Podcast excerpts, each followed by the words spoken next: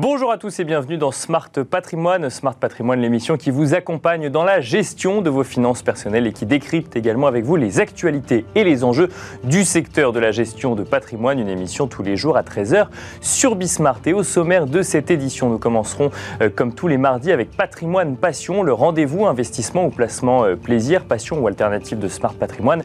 Et en l'occurrence, nous nous intéresserons aujourd'hui à la thématique d'investissement dans l'or, une thématique euh, à mettre en regard du contexte de marché euh, actuel. Depuis le début de l'année, le CAC 40 perd 14%, l'or perd de son côté 6%. Peut-on pour autant parler de valeur refuge actuellement? Nous en parlerons dans un instant avec François Delassus, consultant pour Or en Cash. Nous enchaînerons ensuite avec Enjeu patrimoine, un enjeu patrimoine consacré aux investissements dans l'économie, dirons-nous, réelle ou en tout cas hors marché euh, financier, puisque nous parlerons de private equity et du, du, lien qui peut exister ou du rapport entre private equity et investissement particulier. Pour cela, nous aurons le plaisir de recevoir sur le plateau de Smart Patrimoine Mylène Bonneau, directrice des relations investisseurs chez Edmond Rothschild Asset Management, mais aussi Anthony Calci, fondateur du cabinet de conseil en gestion de patrimoine Calci Patrimoine. Bienvenue à vous tous qui nous rejoignez. Smart Patrimoine, c'est parti.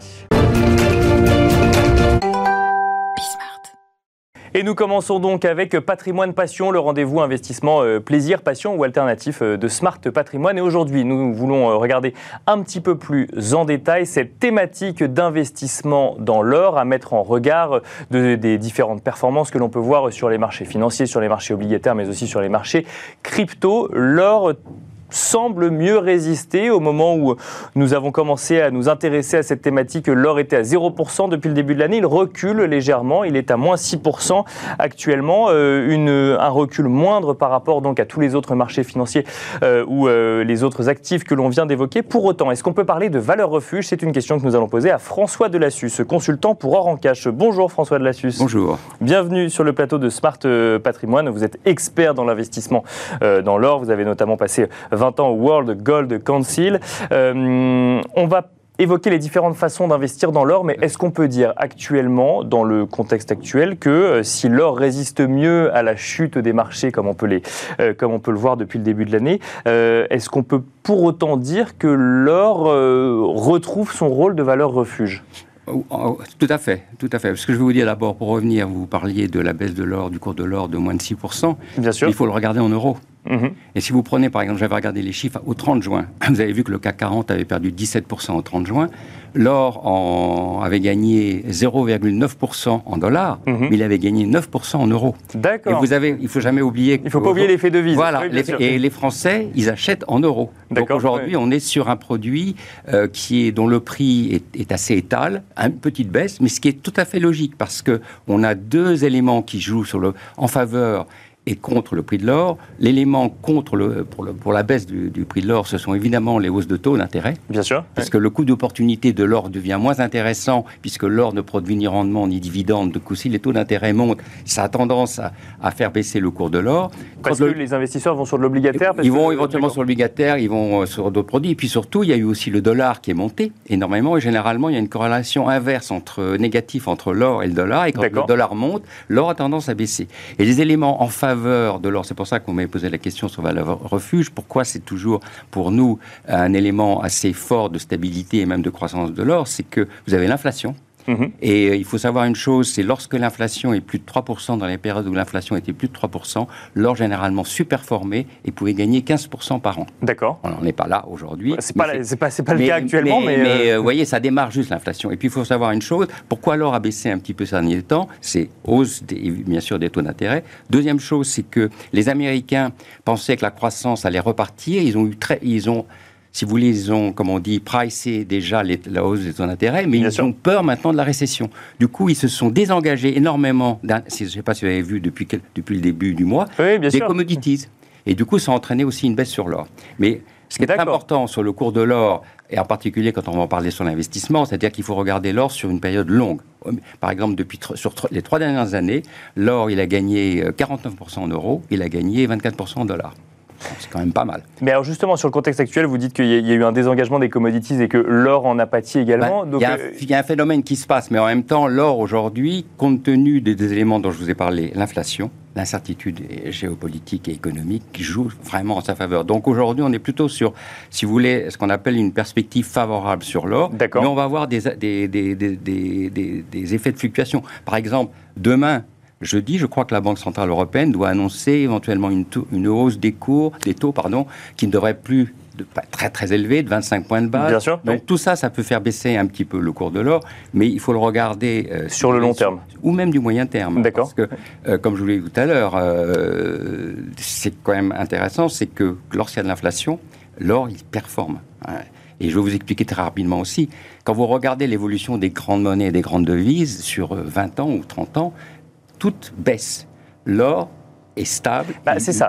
C'est en fait euh, c'est la question qu'on peut se poser quand on regarde cette, cette thématique d'investissement ou cet actif. C'est euh, généralement quand on parle de valeur refuge, on s'attend à avoir un effet vase communicant. Il y a un, marché qui baisse et puis un marché qui monte et puis on sent que les liquidités sont passées d'un marché à l'autre. Là en fait c'est la, la, compréhension actuelle est assez complexe puisqu'en fait on voit on a vu en fait l'intégralité euh, des ou en tout cas des marchés je sais pas mais le marché action, le marché obligataire, voire même le marché crypto-monnaie reculer et on n'a pas vu l'or augmenter. On a vu les commodities reculer un peu également après une forte période d'inflation, mais ce que je euh, pourrais dire, c'est que euh, avec le contexte des taux d'intérêt en hausse, l'or aurait pu davantage baisser. Il a baissé à cause de l'inflation et des circonstances économiques, hein. euh, parce que les instituts justement poussent l'or en avant. Mais je, je, un bémol à ce que vous dites, hein.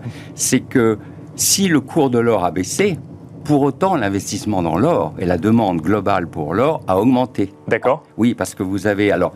On va pas refaire une histoire. Vous avez vu que la hausse des, actifs alternatifs hein, est passée de 7% en 98 à plus de 23% en 2019, 30% même aux États-Unis.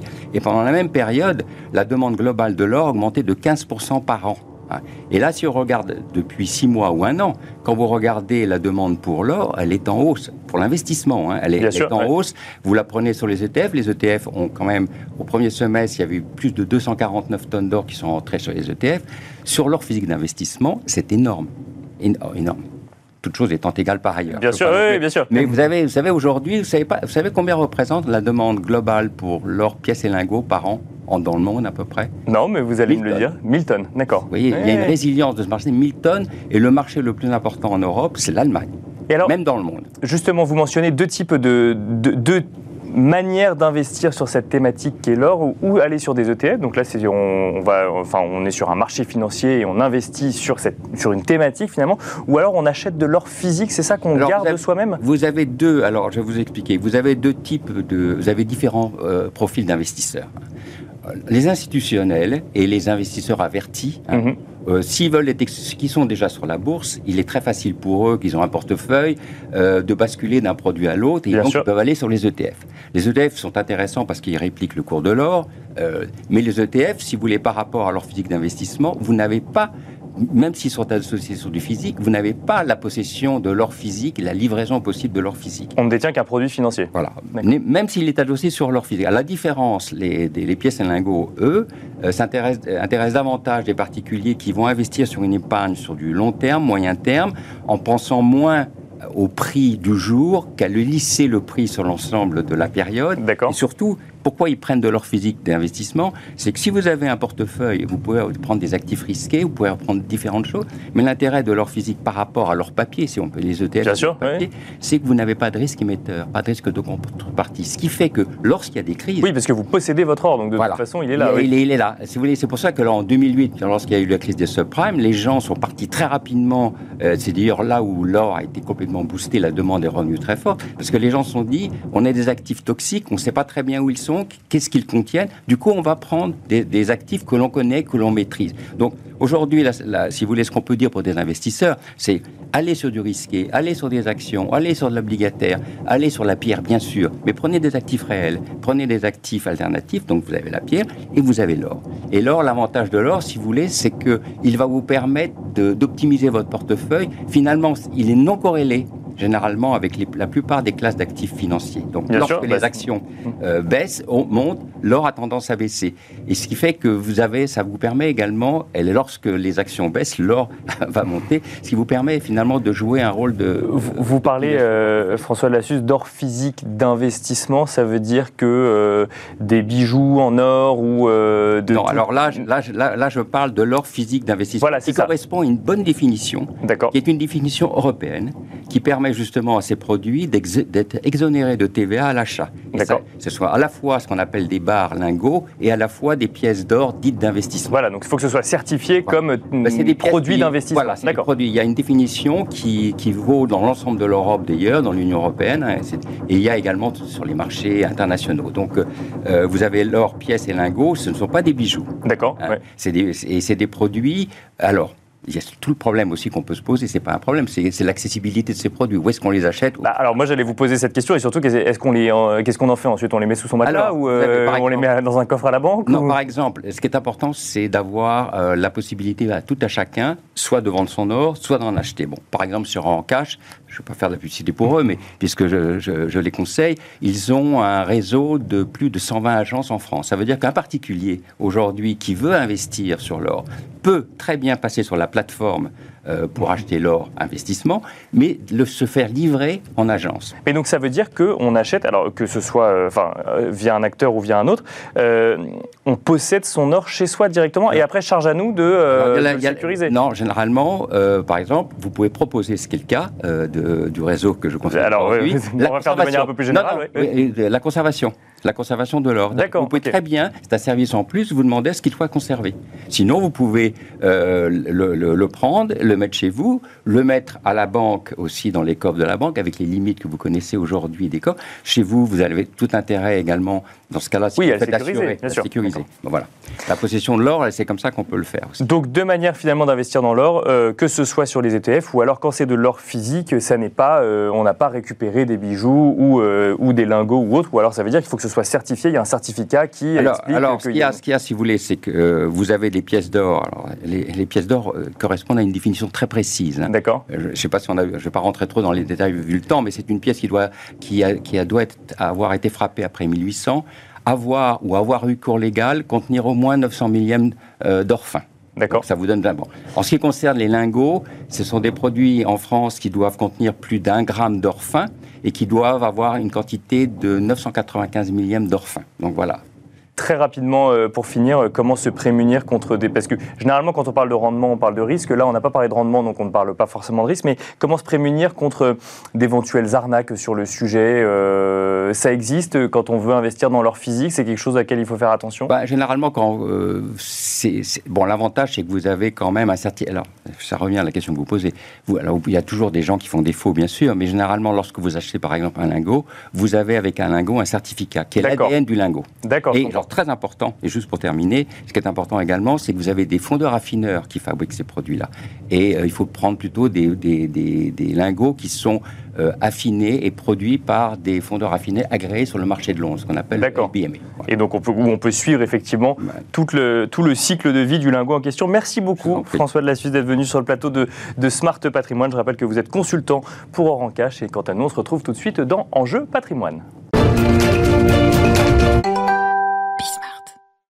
Et nous enchaînons à présent avec Enjeu patrimoine, un enjeu patrimoine euh, consacré à la thématique d'investissement du private equity. Euh, comment les particuliers abordent-ils cette thématique d'investissement? Pour en parler, nous avons le plaisir de recevoir sur le plateau de Smart Patrimoine Mylène Bonneau, directrice des relations investisseurs chez Edmond de Rothschild Asset Management. Bonjour Mylène Bonneau. Bonjour Nicolas. Bienvenue sur le plateau de Smart Patrimoine. Euh, Edmond de Rothschild Asset Management a notamment lancé une plateforme hein, justement pour faciliter cet investissement en private equity vis-à-vis d'un certain nombre d'investisseurs particuliers on y reviendra euh, dans l'émission. Nous avons le, plaisir d'être accompagnés également par Anthony Kelsey, fondateur du cabinet de conseil en gestion de patrimoine Kelsey Patrimoine. Bonjour Anthony Kelsey. Bonjour Nicolas. Alors euh, cette thématique, on va peut-être commencer avec vous Anthony Kelsey, cette thématique de l'investissement en private equity quand il s'agit d'investisseurs particuliers. Euh, c'est facilité, grandement facilité depuis la loi Pacte. Est-ce que vous, avez vu une évolution dans l'appétence des investisseurs sur cette thématique depuis que c'est possible ou ça existait déjà avant ou euh, ça commence tout juste à, à, prendre du côté des investisseurs particuliers aujourd'hui? Alors ça existait de, déjà depuis euh, de nombreuses années, on va dire, grâce au FIP et CPI, c'est-à-dire avec ceux, euh, les fonds qui étaient euh, avec réduction d'impôts. D'accord. Pour rappel, c'est les investissements dans les entreprises non cotées, hein, donc qui ne sont pas cotées en bourse, donc qui par définition sont illiquides. Donc les sociétés de gestion qui collectent la fonds, les fonds des particuliers leur permettent d'investir dans les entreprises et potentiellement en tirer une plus-value au moment de la revente. Euh, donc depuis une bonne dizaine d'années, les FIP et les CPI étaient euh, ce qui était proposé aux particuliers, avec des sociétés de gestion qui étaient, euh, on va dire, dédiées aux particuliers, mais en parallèle, il y avait les sociétés de gestion pour les grandes fortunes, les institutionnels, qui n'étaient pas accessibles. Et au fur et à mesure des années, ce qu'on a vu, c'est que, notamment grâce à la loi Pacte, on va dire à partir de 2019-2018, eh bien, ces sociétés de gestion pour les grandes fortunes et les institutionnels, sous on va dire, la demande des particuliers, mais aussi des distributeurs comme nous, des conseillers en gestion de patrimoine, à proposer à leurs clients, euh, pour leur plus grand plaisir, euh, des, euh, bah, des investissements en private equity. mais alors c'est intéressant parce que vous dites à la demande des particuliers, voire même des professionnels en gestion de patrimoine, pourquoi qu'est-ce qui, qu'est-ce qui, qu'est-ce qui vous manquait, pourquoi est-ce qu'il fallait aller sur, des, sur cette thématique du private equity? Alors, euh, si on rappelle euh, les avantages du private equity par rapport. Euh, Et après, on verra les inconvénients, mais commençons par les avantages. les, avantages, c'est qu'il n'y a pas de volatilité, enfin beaucoup moins de volatilité, puisqu'il n'y a pas de prix à chaque instant, comme sur les marchés boursiers. donc, techniquement, le, gérant qui va acheter, qui va faire le deal auprès de l'entreprise, va valoriser, il va valoriser la société avec un prix qui lui convient et qui est un prix de gré à gré. Euh, et pendant toute la durée de l'investissement, eh bien, ce prix de gré à gré ne va pas évoluer, et donc il va y avoir peu de volatilité. Et donc ça, c'est pour les particuliers, ils apprécient énormément parce que les Français vraiment n'apprécient pas peu la volatilité des marchés boursiers. Sachant que ça, ça ne vaut qu'avec des horizons d'investissement long terme pour le coup. Quand on investit dans des entreprises réelles, on est moins sur des euh, effets de liquidité qu'on peut avoir sur les marchés financiers, par exemple. Beaucoup moins de facteurs exogènes, c'est ça. C'est-à-dire que si un choc euh, hmm. à un moment donné, euh, de, comme on a eu sur le Covid ou sur la guerre ukrainienne, eh bien finalement, les gérants de private equity vont, par leur comptabilité, valoriser la société selon les multiples qui vont peut-être évoluer un petit peu, mais qui vont pas euh, faire que la société va être dévaluée de 30 à 40% parce qu'il y a une crise de liquidité et tout le monde vend. Voilà. Donc euh, c'est cette volatilité faible qui est intéressante, en tout cas pendant la durée de l'investissement. Et bien sûr, à la fin, il faut quand même vendre la société. Mais, euh, mais voilà. C'est intéressant parce que le private equity, ça existe quand même depuis, euh, depuis longtemps. En revanche, euh, j'ai quand même l'impression, même si effectivement vous me dites que ça existe depuis plus, plusieurs années, que l'appétence des investisseurs, ou en tout cas le regard des investisseurs vis-à-vis de cette thématique d'investissement, est plus récent, ou en tout cas du grand public, ou de manière plus large, est plus récente. Mylène Bono, donc, vous faites du private equity hein, chez Edmond Rothschild Asset Management. Euh, la, nouveauté, c'est que là, vous lancez une plateforme justement pour le rendre accessible, cette thématique d'investissement, à, euh, j'ai envie de dire, pour élargir un petit peu la gamme euh, des, des, personnes à qui vous la proposez. Notamment, là, on peut parler d'investisseurs particuliers qui n'étaient pas jusque-là potentiellement des, des, investisseurs chez Edmond Rothschild Asset Management. Pourquoi cette, cette, décision d'ouverture finalement d'aller vers le particulier? C'est-à-dire qu'en en fait, il y a le sujet d'appétence du particulier, puis on sent finalement que bah, ce particulier, il est aussi regarder du côté des pas comme un investisseur potentiel. En fait, vous l'avez très bien dit, Nicolas. Nous, chez Edmond Rothschild, on est très connus des privés sur la gestion de fortune et sur la gestion de fonds ouverts. Mhm. Là où on est moins connu des investisseurs privés, c'est sur la partie non cotée. Et pourtant, en fait, on a 20 milliards, les chiffres, c'est 20 milliards d'actifs non cotés, et on est présent pour accompagner euh, des entreprises qui ne sont pas cotées en bourse depuis la révolution industrielle, depuis plus de 20 ans sur de la structuration de fonds. Et ces 20 milliards, ils ont été constitués avec des clients institutionnels qui nous sélectionnent. Donc, euh, quand on parle de clients institutionnels, c'est caisse de retraite, caisse d'assurance, euh, compagnie d'assurance, fonds de pension, et un petit peu des clients de la banque privée. Anthony l'a rappelé, aujourd'hui, vous avez des CGPI, des banques privées qui ont envie de proposer des actifs non cotés en bourse pour euh, leurs clients, pour des questions de rendement, pour des questions d'absence de volatilité, euh, de décorrélation avec l'économie euh, réelle et le temps et le temps court, et aussi pour une question de quête de sens, parce que quand vous accompagnez une entreprise, c'est très concret, c'est peut-être plus concret que euh, euh, des indices boursiers que vous pouvez suivre avec, des outils. Donc tout ça, ça fait, ça fait un bon mix. Il y a l'évolution réglementaire qui a permis aussi d'ouvrir ça. Oui, c'est ça. Mais est-ce que, c'est, est-ce que l'évolution réglementaire était le dernier verrou pour permettre de, de, faire en sorte que du coup les investisseurs particuliers et euh, les sociétés de gestion euh, commencent à travailler ensemble ou c'est... C'est, un, c'est, un, point important. Après, on, peut encore aller plus loin. La règlement, et les, enfin, les, euh, autorités réglementaires sont tout à fait conscientes de ça. Il y a encore un certain nombre de pas à franchir pour vraiment permettre un mouvement d'accessibilité très fort euh, pour des clients, des clients privés. Euh, ce qui retient quand même aussi, c'est cette réglementation, elle est aussi là pour protéger les épargnants. D'accord. Dire, on ouvre, quand le private equity, c'est le temps long. Euh, Anthony l'a rappelé. On fait confiance à une société de gestion pour investir au bon moment et pour céder ses participations au bon moment. Donc, il faut s'assurer que le client qu'on a en face, l'épargnant privé, il est capable d'accepter ce temps long et il est capable de renoncer à une partie de cette liquidité. C'est au prix de ce renoncement qu'il a le rendement euh, dont on peut euh, euh, se targuer depuis dessus de nombreuses années. Et alors justement, cet investisseur particulier, parce qu'on imagine bien quand on va intervenir en financement d'une entreprise, mmh. on ne parle pas de 5 ou 10 000 euros, on va parler en millions d'euros, voire en plusieurs dizaines ou centaines de millions d'euros pour financer l'entreprise. cet investisseur particulier tout seul, finalement, ça va rester une goutte d'eau aux côtés d'institutionnels quand il va investir en private equity, peut-être Mylène Monod d'abord et ensuite Anthony Calci, ou comment est-ce qu'il se positionne vis-à-vis -vis de l'investissement? Alors, euh, si, on part euh, euh, du haut pour aller vers le bas, en fait, quand on lance un fonds d'investissement, ce fonds, il a une taille cible et une taille maximum, ce qu'on appelle hard cap. Donc, à partir de ce moment-là, on va s'adresser dans, dans, le jargon du private equity, on parle de LP, de limited partners, donc à des investisseurs qui vont confier une partie de leur capital pour atteindre, atteindre ce fonds. Donc, notre métier chez Rothschild, c'est de lever des fonds pour investir dans, ces, dans, ces fonds-là. Et après, peu importe d'où ils viennent, que ce soit institutionnel ou particulier, où il y a des, il y a des pourcentages dédiés euh, Il n'y a, pas d'allocation dédiée.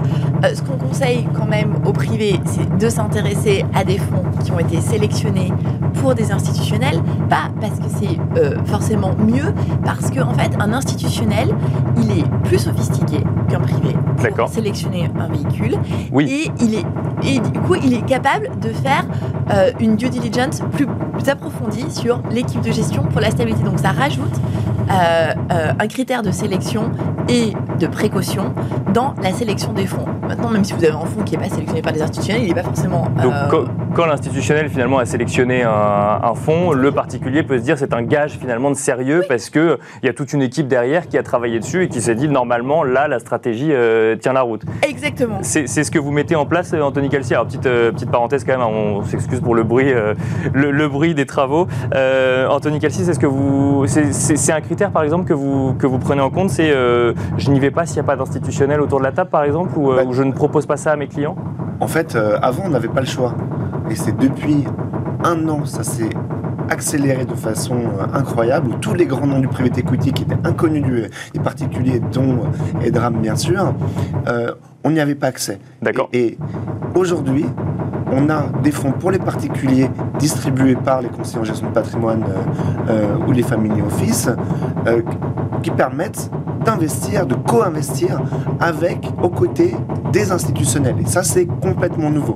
Donc, c'est un peu Euraseo qui a lancé, on va dire, cette tendance-là il y a quelques années en achetant Idinvest et en l'absorbant. C'est BPI qui a lancé son fonds. Et maintenant, de plus en plus, de grandes sociétés de gestion comme euh, Argent euh, ou Edmond de Rothschild, euh, via des feeders, via leurs plateformes, via des plateformes externes, permettent à des particuliers, n'importe qui, d'être aux côtés des plus grands alors, investisseurs. Une question qu'on peut se poser, c'est qu'effectivement, si on est aux côtés d'investisseurs institutionnels, il y a des équipes dédiées qui peuvent permettre globalement de, de garantir, pas de garantir, mais en tout cas de, de rassurer sur la stratégie effectivement d'un fonds. Mais à l'inverse, on peut se dire, bon, les institutionnels n'ont pas intérêt prêts à perdre d'argent, évidemment, on parle de caisse de retraite, Mm. mais globalement, ils ont les reins solides pour encaisser euh, des mauvais choix. Le particulier, lui, ne doit pas forcément. Donc, est-ce que c'est forcément un gage de, euh, de, de, de, de, de- de- ouais, Alors, de garantie ou de sécurité d'aller aux côtés d'un institutionnel quand on est particulier? Je réponds. Euh, Oui, Ouais. Mylène Bono, bien sûr. Alors, c'est c'est un critère euh, qui peut être nécessaire, qui n'est pas obligatoire, mais qui peut être nécessaire, mais qui n'est évidemment pas suffisant. Bon, d'abord, que vous soyez un privé ou un institutionnel, quand vous investissez, vous avez une, un socle commun, c'est que vous ne voulez pas perdre d'argent Bien sûr. et que vous voulez idéalement même plutôt en gagner. Peut-être en gagner. Ça- ça- Mais il y a un ça- risque dans tout investissement. Voilà, et donc c'est aussi pour ça que c'est important de se dire que quand on a un particulier, vous l'avez très bien dit, quand vous êtes un particulier, vous n'investissez pas euh, la majorité de votre patrimoine sur un actif euh, risqué. Et Bien sûr, oui. c'est un actif risqué.